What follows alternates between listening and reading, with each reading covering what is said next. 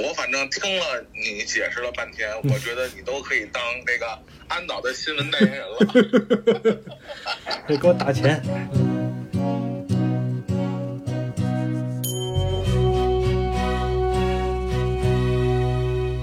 欢迎回到日落午夜场，呃，或者说不能叫回到，啊，这是我们一档全新的节目，叫做日落午夜场。熟悉的或者不熟悉之前我们节目的朋友，都欢迎大家关注我们。这是一个不止聊电影的一个音频节目。首先介绍一下我们的主播，分别是我迪迪老师和菊，以及特别来宾来自我们天堂电影院的祖萌。呃，有熟悉的，有不熟悉的啊。但是我相信从这一期开始就会渐渐熟悉。本期聊的话题呢，相信大家通过我们的封面和标题都已经看到了，就是闪电侠。截止在录音的这一天呢，闪电侠其实也已经上映了一段时间，啊，累计票房也就刚刚过亿。其实，无论是从当前的口碑，还是呃整体的这个反馈来说呢，它其实陷入了一种挺尴尬的境地。我们做这一期节目也是想具体的剖析一下这个片子为什么在影迷群体或者说是在超英的这个固有粉丝当中的口碑非常好。啊，甚至有点超乎意料，但是在大众的认知以及整体的票房表现上，却是非常的差强人意。我觉得先从整体的观感上聊一聊吧，因为今天的这几位还都是可以代表着各自不同的类型的观众啊。迪老师可以从一个非超英的粉丝，而且是对这个系列，呃，还不算是特别了解，尤其是对闪电侠的这个。前世今生不算，没错，对，有特别深的这个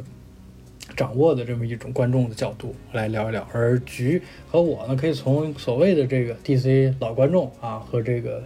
呃一看过一些漫画、了解一些背景知识的角度来各自谈一谈这个片子的观感。如果推荐的话，你会推荐给什么人？咱们。先从迪老师开始哦，先从我开始。好的，呃，反正我呢，就是刚才比葛腾老师说的，可能还更不熟悉这个角色，因为在我走进电影院之前，我甚至不知道他是来自漫威还是 DC。我直到那个神奇女侠出现，我才 我才知道是 DC 的。所以就是我是以一个纯粹的一个观众的视角去看的，然后怎么说呢，我还是蛮喜欢的。提起这个不得不聊，就第一次看多重宇宙是蜘蛛侠一吧，就是那个漫画版的一。然后前两天刚不久看完蜘蛛侠二，呃，然后看到闪电侠，应该相对来说。还比较密集吧，这两年接受这个多重宇宙这个概念，大家把这个概念已经玩的挺透彻了。但是其实，在闪电侠这部里面，我还是能看到蛮多惊喜的，就是对于多重宇宙的一些他自己的解读啦，包括这个人物的刻画。对我听说是为了重启整个 DC 宇宙才有的这个故事，我不知道说的对不对啊，但是我听。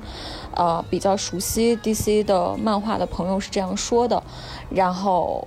我个人观感还是不错的，然后也不太存在什么理解的难度，然后包括里面有一些我蛮喜欢的地方是讽刺或者黑色幽默吧，是我蛮喜欢的，就它有一些梗，呃，我不知道大家喜不喜欢自杀小队，反正是那个。应该是滚倒拍那个自杀小队之后，我真的是蛮喜欢这种风格的，就是渐渐的。就我举个例子吧，比如说那个当漫威推翻整个宇宙开始重启，他启用了更新的这个呃角色，呃或者是说演员。小蜘蛛侠呀，就是年轻一代的蜘蛛侠这样的一个情况，但是在 DC，我觉得很搞笑的是，他居然启用的是老角色，就是就是他又让老蝙蝠侠再出现了，这点让我觉得挺挺好玩的，就是有一点反套路吧，在观感上还是蛮轻松的，呃，但是呢，多多少少我有一些不满足的地方，就是说我发现这个多重宇宙这个题材一旦要讲啊，大。部分时间，这个编剧会用在解释整个宇宙的逻辑上面，所以在叙事的这个情感啊，包括人物刻画上，我总觉得是比较弱。嗯，每一部好像都是这个问题，所以我不知道大家是什么样的一个感觉，反正这是我的一个直观的一个感受吧。局聊之前呢，我先插播一下啊，差点忘了。我们这一期是有抽奖的，而且这个奖品呢，可以说是很多这个朋友们都非常喜欢的闪电侠的一个周边，就是闪电侠的这个闪电帽子和他的这个 T 恤，以及他的这个快充头，这也非常的符合闪电侠整个这个设定啊。这个快充头，我看到了这个图片，我也都非常非常的喜欢，红色，然后呢有它这个金色的这个纹饰。我们将会抽三位朋友，你可以在你听到的这个平台下方留言，你最喜欢的 DC 的人物是谁，以及为什么啊？可以不是闪电侠，只要你说的有道理就行。抽出三位朋友，分别送出一个闪电侠的帽子、一件 T 恤和一个手机快充头。抽奖广告插播完毕啊，下面就是局来聊一聊你对这个片儿的观感和如果推荐的话，你想推荐给谁？其实就是在一一开始，就是我们在有这个闪电侠这个计划单人电影计划的时候，其实当时呼声最高的也就是《闪电悖论》这部漫画和动画，在这个题材上面做改编，因为它本身它的原作就是比较在粉丝基础就很高，它就是一个上乘的作品，嗯，所以其实它的这个，嗯，它讲的还是一个回到过去，改变过去，创造新的世界这么一个一个故事。它故事很简单，但是它。可以说是这种，就是典型的这种量大管饱，就是你可以看到很多这种你想看到的英雄都出现在这个故事里头，而且它很，我觉得很巧妙一点啊，就我个人把这个这个感官整体下来，我感觉能打八分吧。嗯，然后就是它是一个穿越题材，是一个回到过去，正好呢里头它就强调了一个是什么是基顿的这个蝙蝠侠，也是它主要宣传的一个对象，这个就让我们从。银幕里和银幕外都会有这种穿越的感觉，因为我是在非典那会儿，零三年的时候吧看的这个基顿的八九版的蝙蝠侠和九二版的蝙蝠侠，所以他给我这是等于是二十年的时间，我对他都是有一个非常深刻的印象。然后在看的时候，你不自觉你会觉得哦，我是不是真的也跟着这个闪电侠一起回到了过去，会有这种错觉。然后一看到他出来之后。这这这这这种情感就更强烈了。然后整个片子我都非常喜欢，对我整个片子都很很喜欢。然后尤其是我觉得他他在结尾做的这种，就是他的情感非常充沛。就是他把这个番茄酱，他决定要从他妈妈车里头再拿出去的时候，就是我要做一步，等于是说害死我母亲的这个行为。嗯，这块非常能打动人，就是你会感觉，嗯。能体就能体会到，很少会在这种超英电影里头会有这么强烈的这种情感上的刺激。嗯，那当然，这个片子我给他打八分，扣掉两分，主要是在哪儿？就是作为呃《闪点悖论》的改编的话，我总感觉他没有在凶手上面点名。当然，安导他现在说这个杀死他母亲的凶手就是逆闪，就是斯旺。嗯，但实际上在这部作品里头，独立看来他是没有提到的。嗯。所以，作为一个这个闪电侠非常经典的，就一提到闪电侠就必然会联想到的这么一个反派，嗯，呃，没有涉及到，我觉得是一个小小的遗憾。还有一个就是主要反派上，他他缺少一个主要反派。你说这个佐德他他很强，他是很强，但他不是一个不是一个关键，他的关键其实是是黑闪，但是黑闪的塑造上吧又稍微有些缺乏，除了一开始把他从这个嗯时间碗里头给踢出来。然后再次出现的时候，就是大闪重新获得超能力的时候，他出现了。嗯，要知道，在这个漫画里头是有这个黑化的这个巴里·艾伦的，他也是一个黑色闪电侠，但他其实是，嗯，做出错误选择改变过去的那个人。也就是说，按照电影里来看，黑色闪电侠应该是大的巴里·艾伦，是三十岁的巴里，嗯，老的。然后他导致了一些事情，对对对。因为他其实是有更丰富的背景故事的，而不是说像小闪一样，就所以这也是我们一直我一直感觉的就是对于小闪的刻画稍微有点少，嗯，就是呃，他是一个，他对于我们观众来说仅仅是一个啊，活在一个有母亲然后顺风顺水的这么一个家庭里头，嗯嗯，他不想失去自己所有，但是他也不知道失去了会怎么样，所以他为什么会？呃，这么多年五六十年就反复的去做这个决定，要打出一个完美结局呢，所以很难很难去讲。然后另一方面就是大闪，他在我们看来他只经历了两次失败，就是第一次是这个就是蝙蝠侠炸死了，第二次就是蝙蝠侠跟那个克星人打死了战死。这两次，然后他就要放弃，他就认为哦，我现在处于一个无法改变的一个注定毁灭的世界里，而这也让我感觉他放弃的有点早了。嗯，所以这个就是我个人感觉稍微，嗯，有一点小小的遗憾吧。这是我整体的一个感官。对，OK，那你会推荐给什么人看呢？还是说你觉得都可以？啊，我会我会推荐任何一个任何一个我认识的人看，就只要他喜欢看电影，我觉得他都可以找到自己想要的东西，就是他的喜剧元素啊，然后他的这个呃故事的趣味性，就包括像嗯不常看电影人，他可能对于这种改变时间，哎，他产生一点蝴蝶效应，哎，他会感兴趣，他会觉得哦，不同的世界有不同的因果，呃，我觉得完完全全是每一个人都适合的，并没有特别强的观影门槛，就像刚才。咱们也聊到了，在之前有聊到，就是说，它的这个彩蛋其实都是锦上添花的，它并不是一个，嗯，你不你不理解你就看不懂电影啊这么彩蛋，所以我觉得就是任何一个人我都会推荐给他。那我先来聊聊，然后再让特别来宾，因为他现在的信号不太稳定，我也挺同意局说的这个观点的，因为闪点悖论。作为 DC 宇宙里头的一个非常知名的大事件，甚至可以说是最知名的大事件，它本身的戏剧张力和里面涉及到的呃英雄的呃表现，以及他们每个人物的转变，都是非常的鲜明而且生动的。这个故事某种程度上也都。把他们各自的命运连接在了一起。其实这个，无论是从他的漫画上的表现力，还是从他的文学性来说，我觉得都确实是极高的。啊，这一点我觉得，如果给任何导演说你拍一个关于闪电侠或者是以闪电侠为主角的电影，大家本能的其实都想到的应该是闪电悖论。啊，所以当。安导宣布他的这个闪电侠将会有这样的一个呃时空结构的时候呢，我相信其实了解一点这个呃漫画背景的朋友应该确实都会非常的激动啊，而且也是特别的期待。他确实是有一个非常好的底子啊，而他可能在执行上，在公司的整个决策和和现在的这个整个宇宙的变动上，这个后面咱们可能会细说。呃，导致它不可能完完全全的非常完整的展示出闪点的整个的面貌吧，呃，所以呢，就回到了我对这个呃片子的一个整体观感，就是我觉得作为一个电影单独来看是挺不错的，啊，我可以给它打到七点五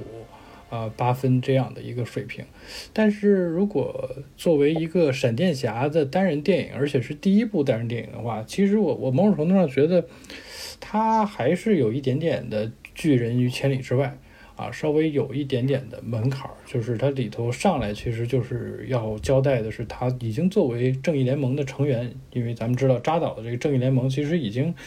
呃，对闪电侠的这个人物背景有了一个很清晰的铺陈，他的父亲、母亲，他的为什么获得超能力，其实都已经说清楚了。所以这个单人电影虽然是闪电侠的单人电影第一部，但是呢，却不是他的原起源电影。呃，所以这就注定导致那些没有在扎导时期看过他的这个人物出现在这个这个这个呃正义联盟里的戏份的人，就会对他的这个前史还是会有一点点的呃这个误会。虽然说这个片子里头有展示出来和说明出来他的这个呃父母以及他超能力的来源，但是其实还是相对的比较的呃淡。嗯，我是觉得在这个戏剧的处理上可能没有问题，但是从他这个人物的整体性来说，会有一点点屈服于或者说是服从于整个他这个多元宇宙的设定了。作为闪电侠的单人电影，呃，可能会会让大家对这个人物的共情还是稍微弱那么一些。但是这个埃兹拉米勒这位这位演员啊，咱们无论他这个戏外的一些部分，他他在片场内的这个银幕。上的这个形象，我觉得还确实是又让他这个人物的说服力又强了一些。他几次的这个情感的变转变啊，两个米勒之间的这种互动，又又又加深了这么一些，所以这个观感又给我拉回来了一些。所以我我始终是在这种摇摆当中。我作为一个啊曾经的这个老老 DC 迷，我我特别期待看到那些名场面。然后呢，当这个闪电侠的个人的部分又会有点拉扯我的这个注意力的时候，我就会诶有有有一些犹疑。然后呢，米勒的精彩的表现，我又会把我又再度拉回到戏里。就这几次的这个进出呢，特别像这个后面咱们会聊到的关于这个片儿的特效的讨论啊。所以我其实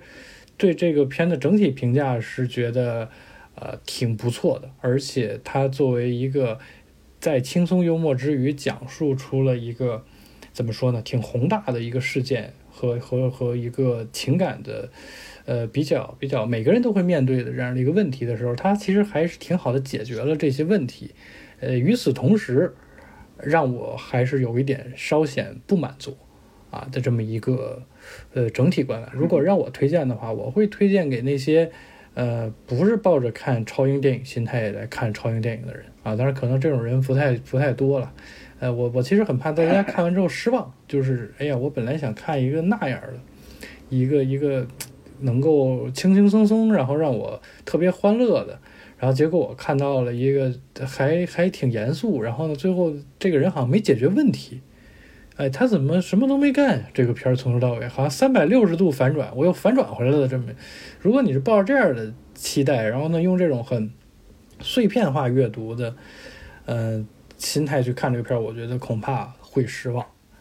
这就是我的一个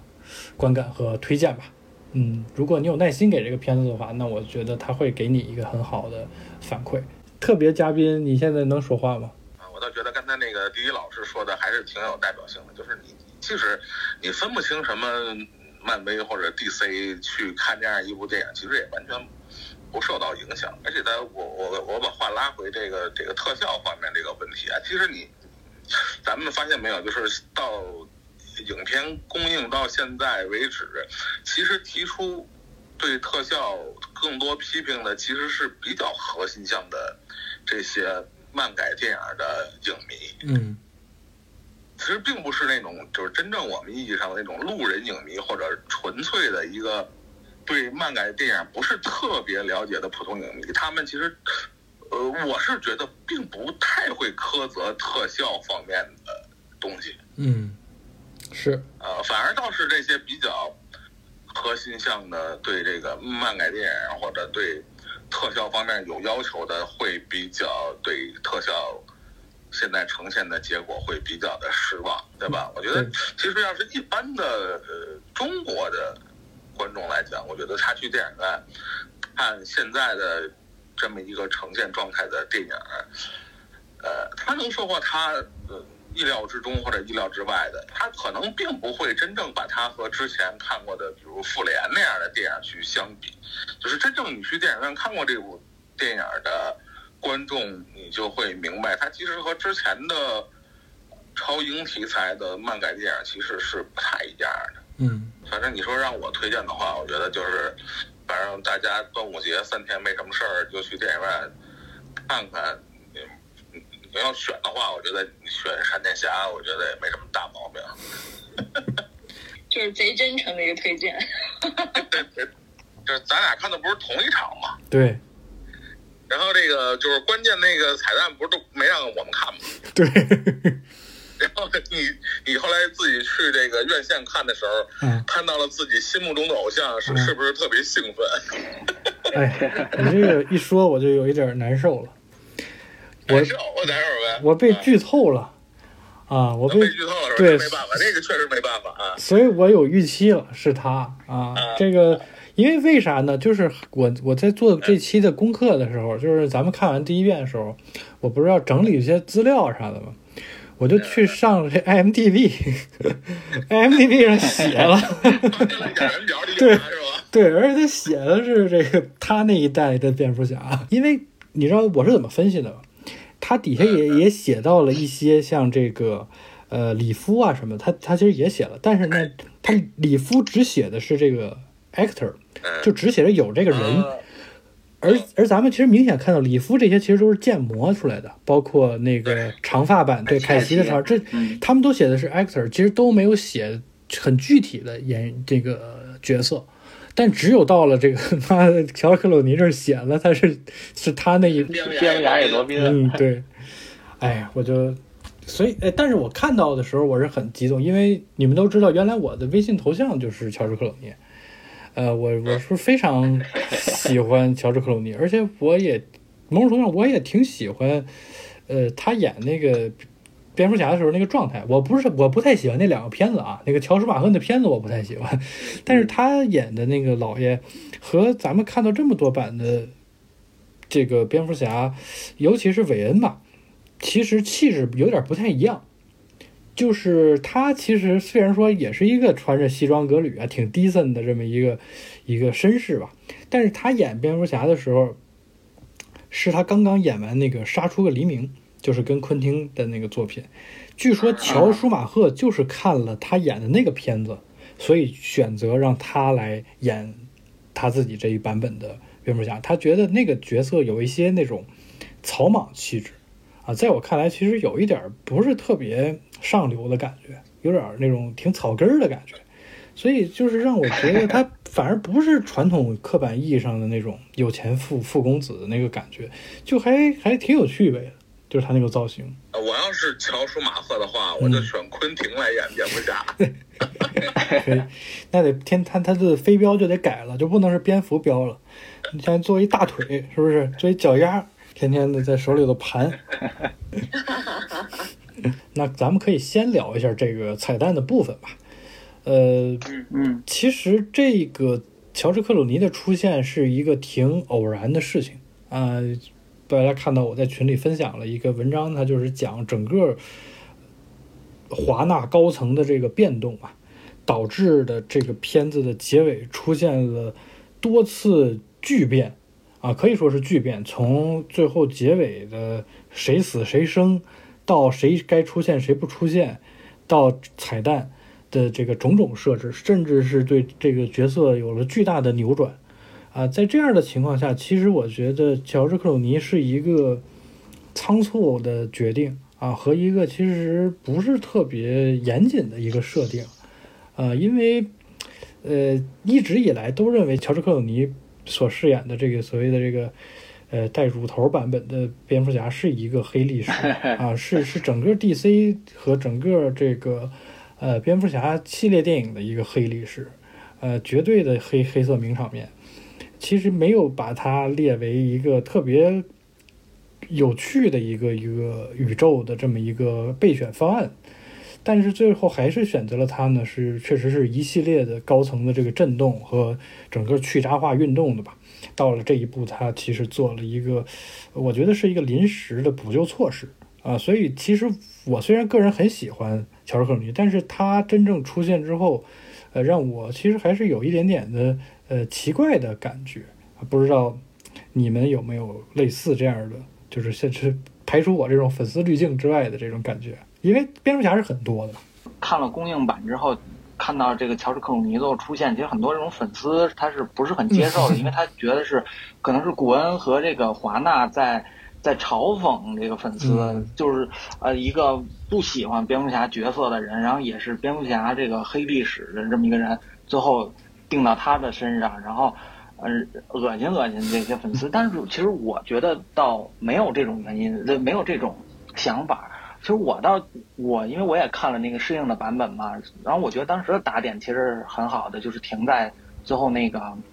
没有露脸的一瞬间，闪电侠的说，对他说，哎，这他们又是谁？对，这个这个其实就是有意思，就是你又确定了他没有回到原先的宇宙，然后又没有露脸，给出遐想空间，而且这个时间点是什么呢？咱们现在时间点是这个，就是古恩的宇宙的这个英勇与无畏的蝙蝠侠，其实人选还没有定，对吧？这时候观众，也就是确切说，更多是粉丝吧，他会了解这些事情，人他会觉得哦，这是一个承前启后的一个作品，就是我们和旧宇宙告别，然后我们顺顺滑的进到新宇宙里面去。但是我觉得他最后敲定确定让乔治克鲁尼出现，就是打消掉很多粉丝的这个念头，就是呃，我埃兹拉米勒的这个闪电侠没有进到新宇宙里，哎，不好意思啊，他他来到了是这个乔治克鲁尼的宇宙。我觉得其实这是他。它最大的作用就是起后没有了，就是告诉你，就到这儿了，哎，所以，我个人也是很喜欢乔治克鲁尼，他他的这个，而且他的那个蝙蝠侠与罗宾是我在这个电影院里看的第一部超英电影，我我觉得就是还是还是蛮不错，它其实很符合那个漫画和动画电影的那种感觉，就是一个电影里头给你塞塞很多的这种反派超级英雄，正派的、反派的，对。你想，其实这个阵容很华丽，当时他有有他，然后呢，反派的话是施瓦辛格演的激动人，对，然后乌玛瑟曼演的独藤女，哎，这跟昆汀也有点联系，对。对啊，然后然后当时还有乌玛瑟曼，还有独藤女的那个手下嘛，是贝恩嘛，贝恩，对，其实，嗯，就就像是《闪点悖论》的漫那个动画版一样嘛，它其实里头有很多的每一个出场的正面角色都有一个相对应的反面。闪电侠有这个有逆闪，嗯。然后呢，蝙蝠侠有这个小丑小有小丑，嗯。有性转的小丑，然后呢，这个这个叫什么来着？神奇女侠和海王又打在一起，嗯。然后海王还有他的那个经典的那个那个那个那个那个那个反派，就戴一大大头盔那个叫什么来黑着？黑蝠鲼，嗯，啊，对，黑蝠鲼，嗯。对，还有他，然后包括像那个沙赞也在这也在那里头嘛，比利巴特森，嗯。他他很多，其实乔治克鲁尼的版，我个人吧，可能带有点滤镜，我还是蛮喜欢的，嗯。所以他出现最后出现，我也呃我觉得也蛮好，也蛮好。刚才在说彩蛋这一块儿，我就问问迪老师，包括有很多公号呀、视频 UP 主也都在聊这个事情，甚至是在科普这些事情。你觉得，在你没有看到或者接收过这些信息的时候，第一次你看到它里头涉及到的一些，比如刚才提到的历任的呃蝙蝠侠和之前出现过的超级英雄彩蛋呀、反派的彩蛋，你会有困惑吗？或者说你会觉得，哎，这个是不是不是我这个圈子，或者是你们是这个得得得是在这儿玩的人才才懂的？你会有这种距离感吗？还是说你觉得也无所谓？对，因为对我，我觉得我不会，因为我觉得 DC 这几年来给我的一个惊喜，虽然它有的时时候故事会拉垮，但是我觉得它跟漫威的区别是，漫漫威喜欢讲群像或者是一个怎么说呢，嗯，一个它是故事类推动的电影，就是它的故事远大于角色。然后我比较喜欢 DC 的原因是，它其实每一部近十年来的片子，它塑造角色塑造非常好，所以就是说，它这些彩蛋的出现，比如说我超级开心神奇女侠出现。因为我是我可能是因为神奇女侠，我开始觉得嗯，DC 的这个宇宙的片子还不错。然后完了之后呢，呃，海王虽然我听说是最后出现了哈，虽然前面没有出现，但是就是说，哦、知道海王也在这个世界里面，大家要凑齐他，我也觉得很开心。就是就是呃，因为他前面这几个角色吧，特别是突出出现这几个，我觉得在前面的一些电影里面建立的人物还比较好，所以给我的感觉是很有亲切感。就是我会觉得他们出现在这个世界里面并不突兀，然后我也知道他们的就是作用是比较功能的，就是为了捧这个闪电侠的场，但是我很吃这套。我就觉得嗯还不错，呃，神奇女侠来了，然后觉得他很帅，就我我觉得他近十年来选角是能力比较强的吧，我自己觉得。然后呃，然后另外一点我也看到，就是之前大家有在提那个女超人，我也很喜欢女超人，虽然是第一次见，当然我也不知道里面的意义吧，但是我 我想说我一个转变嘛，因为我最早看男超人的时候，其实我很不喜欢超人这个角色，因为我觉得他很傻，然后。然后我会，我可能跟葛腾提过，我会觉得在一个现实的世界里面，呃，蝙蝠侠我觉得很 make sense，然后我觉得有一些侠都很 make sense，但是一个穿着好像从剧场里面偷了一件衣服出来的人在飞在天上的时候，我觉得很搞笑，我觉得我觉得特别二，然后他又有那种很夸张的大肌肉，你知道吗？然后完了我就觉得。不太 get 到那个点，它还不像钢铁侠和，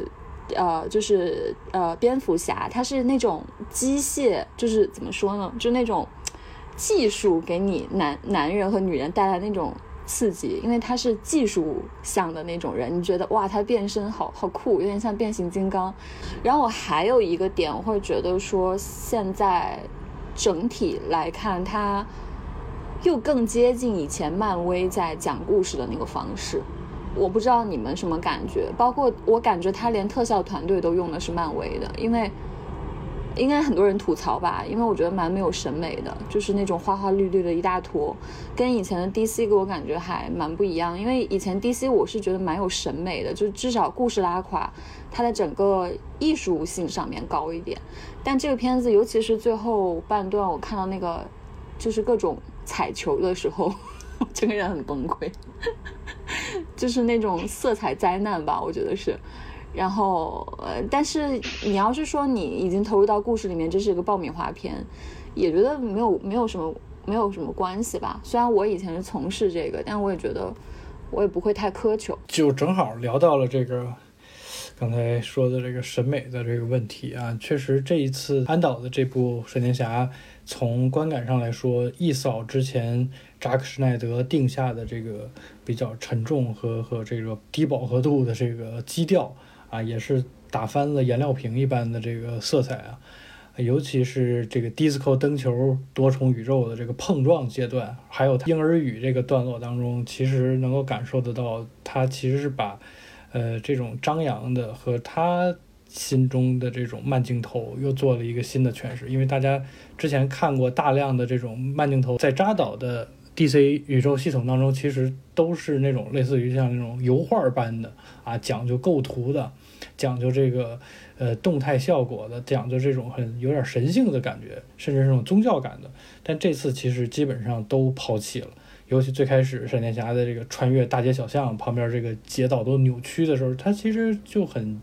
接近于呃漫画给大家的那种体验。而这次的战服的设计其实也是更加的鲜艳啊，在这一点上确实有很多。呃，原教职的扎斯林也好呀，就是那个 DC 粉丝也好，不是特别的满意，觉得有悖于之前的这这套系统，而且你其实还是植根于之前的那个人设，但你做这么大的改变，就觉得有一点点的呃不舒适，确实有一种漫威化的感觉。呃，但我个人虽然是扎导的粉丝，但是我倒还好啊，因为我觉得这比较符合人设，他。闪电侠本来就是整个正联当中的那一抹亮色嘛，最年轻的，包括他的战衣设定，其实也是这种黄跟红的搭配，其实也是这种番茄蛋的这种很鲜明、很很很轻快的这种设定。其实埃德拉米勒的岁数都已经比这个原始设定都大一些了，他他他就其实比这个还要更年轻，应该是他那个小闪的那个岁数可能就更合适一些。所以在这一点上，我我倒是觉得。能够接受，而特效的部分，呃，就像刚才祖萌也聊到，可能反而是看很多特效大片，经受好莱坞的这个洗礼多时的这些影迷观众会觉得假啊，尤其是在《时空之碗》当中出现的种种的这个形象，还出现了像超人，还出现了像海王，都是那种游戏建模的质感，大家觉得这都是很五毛啊。嗯，从我个人的观感来说，我想给他的一个解释是，这个可能是在他这种高速运动之下，他看待过往事物出现的一层滤镜。啊，这个滤镜有点像什么呢？呃，我给大家举一个例子，可能大家能够感受到，就是如果大家玩过那种大型游戏，尤其是那种呃地图比较开阔的，当你的这个游戏机能或者你们家带宽不太够的时候，它就会出现这种预渲染的问题。啊，在最近大家在玩塞尔达的话，应该尤其的感觉到，就是你你你看很远处的山啊，它就是一个一一一一片这个图片贴图而已，根本没有任何细节。当然，它是为了机能的这种节省。就是在我看来，他看待这个呃人物出现这种劣化的建模特效的原因，就是指相当于是机能不足。啊，他在疯狂的进行这个时空倒转和前进的过程中，某种程度上，这个计算机没有渲染出来这个图片，啊，所以导致大家觉得这个图片的这个清晰度有点次，就是满屏马赛克这种感觉，所以就尤其是像那个 Baby Shower，就是那个呃满天。掉落小婴儿这个段落，这个小婴儿，尤其是微波炉里的那个小婴儿，出现非常严重的这种，有点像一个模型一样，都不像是这种数字模型，都像是从哪个玩具店里买来的这种小宝宝的这种感觉。我觉得可能是安导的一种设计啊，我觉得不是一个人力和和和钱时间上不足够导致，因为这个片儿大家知道都拍了就四五年了啊，这么长的时间，其实就是呃。再慢工出细活，再没有任何的资金，再慢慢做，其实他也都做完了。而他的这种劣化的程度，某种程度在我看来还挺统一的，啊，所以在我想，在我看来是一种他个人的这种追求和和和和一种表达。怎么说呢？这种你这种说法吧，我可以说是局部赞同吧，因为这种就是在这种咱们进入到这个时间旅行下，这个在这种各种这个能量波引力场的这种刺激下。它形成一些画面扭曲，我觉得，啊，说得过去，说得过去。然后，但是，嗯，我因为我看了两遍，我总觉得他在现实的这个时间下啊，这个状态下，它有一些的特效，其实也是稍微有一点点，嗯，数字建模。对，就是像那个他们，他们在那个就是呃去那个。中城的这个犯罪中心就是要要再遭雷劈一下，然后呢，获得超能力的时候，他不是一开始有一个穿墙特效吗？那个特效我觉得是可以的。然后，但是穿过来之后，马上两个闪电侠进行对话的时候，明显就能看出来，这个小闪是这个米勒演的，然后呢，大闪呢他是有台词的，他说话时候那个脸就感觉是，是像要垮掉了一样。然后，嗯，对，然后这个东西就是因为我。第一次看的时候吧，我可能感觉是不是我有点太苛刻了。然后第二次看的时候，哎，我老婆也跟我说说，哎，为什么他的脸这个像是要化了一样那种感觉？你要这么说，他刚穿墙过来，这个分子结构不稳定也是可以的，我也是呢，也是相信的。我自己觉得就是说，呃，当然我也看到很多地方肯定是。嗯，咱就说打磨打磨肯定会更好哈，但我觉得很多都是就是这个预算下，然后这个体量，然后完了这个审美，就是基本上就决定了。效果就是这个样子，因为因为我自己觉得，就是那个像那个迪斯科灯球那那一段，你做的再好，它也是那个样子。就是它那个大灯球里面一排一排包含着那些人物，像那个走马灯一样的，就是他把这个概念设计成这样，出来的结果，三 D 建模做出来就是这样的。就是它如果概念设计它更怎么说呢？它比如说这些球，它用的色彩。用的这些、这些、这些，就是构成，它做的更好，它做出来一定更好。嗯，就是我不知道你能不能理解我的意思，就是，所以我觉得基本上这个是从。就他他他有了这个故事概念设定那一天开始，他就注定了他会变成现在这个样子。然后你比如说他那些人的纸片感，我觉得那个也没问题。但是你像我们看过很多展吧，他也有在就是艺术审美上更好的这一类型的这种作品，他他的。色彩啊，它的这个构成也不是这个样子的，我觉得是方方面面决定的。倒真不，我倒真不觉得像这么大型的这个制作完全是特效团队就是五毛，它有的时候跟它最初的那个设定，我觉得是息息相关的。嗯，有的时候并不是说花很多钱就能做出你认为很漂亮的东西，就是。这个是我我自己感觉的哈，但是当然就是时间和钱这都很重要，但是在同等钱的情况下，我觉得还要看那个就这个美术，这个视效设计它的审美吧。但是我我自己认为就是说，在同类型的片子里面，是我完全可以接受的，因为刚刚大家聊的那些 DC 就是审美比较好的那些片子，其实大部分也不是特效凑出来的，也不是咱们苛责。呃，也不是说对于大家有什么特别过高的期待，而是你看，在咱们参加试映会的时候，呃，片方朋友们啊，对这个事情是非常担忧的。呃，但最后的效果呢，确实也是，呃，有有有很多的反弹，从北美到国内都有。呃，刚才你看，像迪子老师也提到了问题，就是他似乎觉得。这是一个可能是当下的一个平均水平，也没有别的比比其他人更更差，也谈不上比别人更好。真正决定观感的可能是美术和导演在最开始的设定的这个大的方针政策。也提到了，其实你看像扎导也好，诺兰也好，他们最早的一些思路和一以贯之的这个拍摄方法都是实景和自然光啊，和一些比较比较现实质感的东西多一些。而安导也好和滚导也好，他们带来的漫威的这套玩法，呃，其实是是更倚重特效和更主流现在好莱坞这种科幻片的这种这种这种做法。呃，其实这个态度还是之前咱们没有想象到的。无论是大家这么对这个特效口诛笔伐，还是说这种平淡的接受，好像似乎和之前咱们的预期都不太一样。你你你觉得是有意为之吗？还是不小心？还是差钱？我反正听了你解释了半天，我觉得你都可以当这个安导的新闻代言人了。你给我打钱，嗯。你你已经解释的很完美了。那你同意吗？但其实说实话，嗯，不是，但是其实说实话，就是相比较特效给大家带来的这种啊，就是稍有失落的感觉的话，其实呃，与他的原著《闪点悖论》相比，我觉得其实最大的遗憾是他在就是。呃，回到过去，然后遇到新的蝙蝠侠的这个人物设定上，嗯，并没有保留原著的那个托马斯·维恩的那个设定，我觉得其实还是减弱了很多的这种戏剧冲突感。嗯，就是我其实我现在回头想想，他沿用所谓蒂姆·沃顿的这个版本的呃这个初代的所谓的蝙蝠侠。多多少少可能是不是跟那个华纳一百年的这个 有一点的关关系啊？就是他其实是像有一点自我致敬的这个味道。是里头毕竟那么多华纳的老梗呢，是不是都是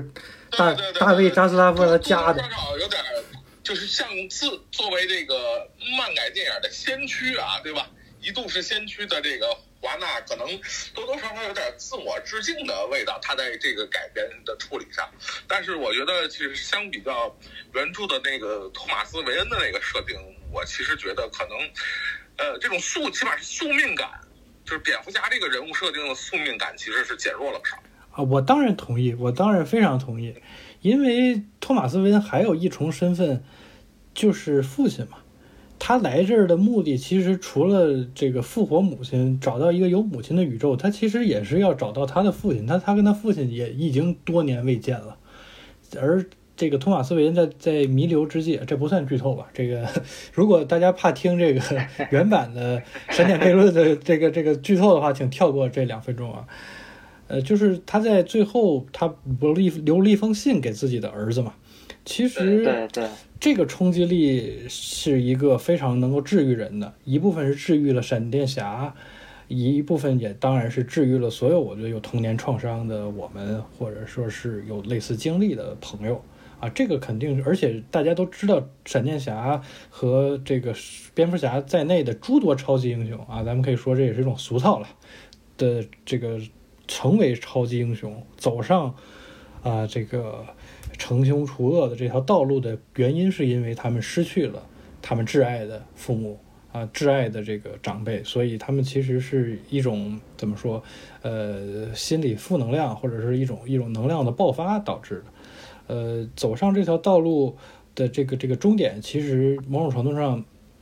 其实是一条不归路了，因为他们选择了用一种不能够示人的这种方式去生存、去战斗。而最后，如果能够得到父一辈的，就是他们最原初的这个，呃，原因的这样的一个一个接纳的话，其实对他们来说是一个特别圆满的一个弧线，啊，也是完成了这个所谓的穿越的这么一个闭环，啊，当然是非常有戏剧张力的。呃，之所以没用，我觉得几方面原因吧，一个很重要的原因，咱们不得不回避的是，其实，哎呀，就是华纳的这个短线操作了。它压根儿其实就没有一个真正意义上的核心的主线，所以它也就没有真正意义上核心的蝙蝠侠，啊，咱们得承认这个事情。现在在当下，就是此时此刻，二零二三年的这个六月份，就已经看到了有这个呃嫩牛五方版本的蝙蝠侠，和安导即将拍摄英勇与无畏版本的蝙蝠侠，以及。还没有完全退休的大本版的蝙蝠侠，以及刚刚说了被雪藏的蝙蝠女版，又又又又又又又又出现的基顿版的蝙蝠侠啊！同时啊，就在我们这个当下的这个宇宙节点，就有这么多个蝙蝠侠，呃，所以说你再去扯一个韦恩老爷的老爷啊，老老爷的故事其实就有点儿有点抓不住头绪，因为大本版没有他的独立个人电影。其实，在扯他爸爸的这个事情，就是当年由这个笑匠或者是这个 Rogan 啊这个演员来扮演的这个爸爸，也挺没有说服力的。所以他其实我觉得是没有这个基础，他压根儿也讲不了这个事儿，所以只能选择另起炉灶，放弃这个闪点悖论的挺挺精华的这个部分呃，非常的可惜。嗯，你你你你想象一下。如果他拍这个韦恩老爷的故事，我觉得可能对于普通观众的门槛会更高。祖蒙，你觉得呢？我觉得他们已经不在乎观众了。OK，大家都说了自己的看法。我觉得从各个角度，可以说对漫威的未不是，可以说对 DC 的未来还是有一个。挺正面，甚甚至是比较阳光的这么一个期待吧。其实我个人也是类似的看法。其实这个逃出这部闪电侠，我觉得 DC 已经走上了这个多元宇宙的道路啊。刚才说的好几个蝙蝠侠同时出现，平行的这个世界，好几个小丑也同时出现，啊，它就使得这个公司的决策不得不向这个方向倾斜啊。即使没有闪电悖论，我觉得也是会走向现在这么一个。呃，多重影分身的这么一个状态，呃，可能这个也是怎么说呢？不得已，甚至是一种天选的结果，让大家在看到同样，让大家能够看到同一个角色的不同的演绎的方式，啊，这个可能确实是 DC 在这个摸索了多次不成功之后。呃，仅剩下的也是唯一的这样的一条道路，而这样这条道路其实还挺宽广的啊，因为它可以尝试不同的风格和不同的导演、不同的类型的形式去合作。大家看到了这个小丑都得到了金狮奖啊，得到了艺术类电影的，得都得到了这个国际 A 类电影节的最高奖项和这个影帝的这个表彰，其实就已经说明他真正意义上征服了专业的观众和评审。而诺兰版的蝙蝠侠也是把一个地摊文学吧，真正抬上了大雅之堂，成为了这种超级爆款电影，成为了一个跨越在警匪片和科幻片之间的这么一个一个一个多重类型的这么一个综合的电影，啊，也是非常的卖座。而这个新版的蝙蝠侠又把他这种阴郁的气质发挥到了一个新的高度，也满足了很多原著党。尤其是特别喜欢早期蝙蝠侠风格的很多书迷影迷的这种期待，就找了一个演过真正吸血鬼的人来演这个蝙蝠侠，回归了某种意义上的这种原教旨啊。他某种程度上在这些年已经自己走出了一条这个多元宇宙、平行宇宙的这么一个风格啊。所有的喜欢也好，不喜欢也好，呃，DC 的人其实已经见识到了他未来的无限种可能啊。在此，我们还是。呃，谨慎乐观的期待未来 DC 的几部电影。行，那今天以上就是本期节目的全部内容。如果喜欢，可以；如果喜欢，可以把它分享给你的好朋友们。别忘了，这期有抽奖，聊一聊你最喜欢的 DC 人物，正面的也行，负面的也行。一小段话，我们将抽取三位，送出。闪电侠的限量周边分别是它的这个标志性的闪电帽子、一个 T 恤和一个手机快充头，请大家踊跃发言。OK，那这就是本期的全部内容，我们就下期再见吧。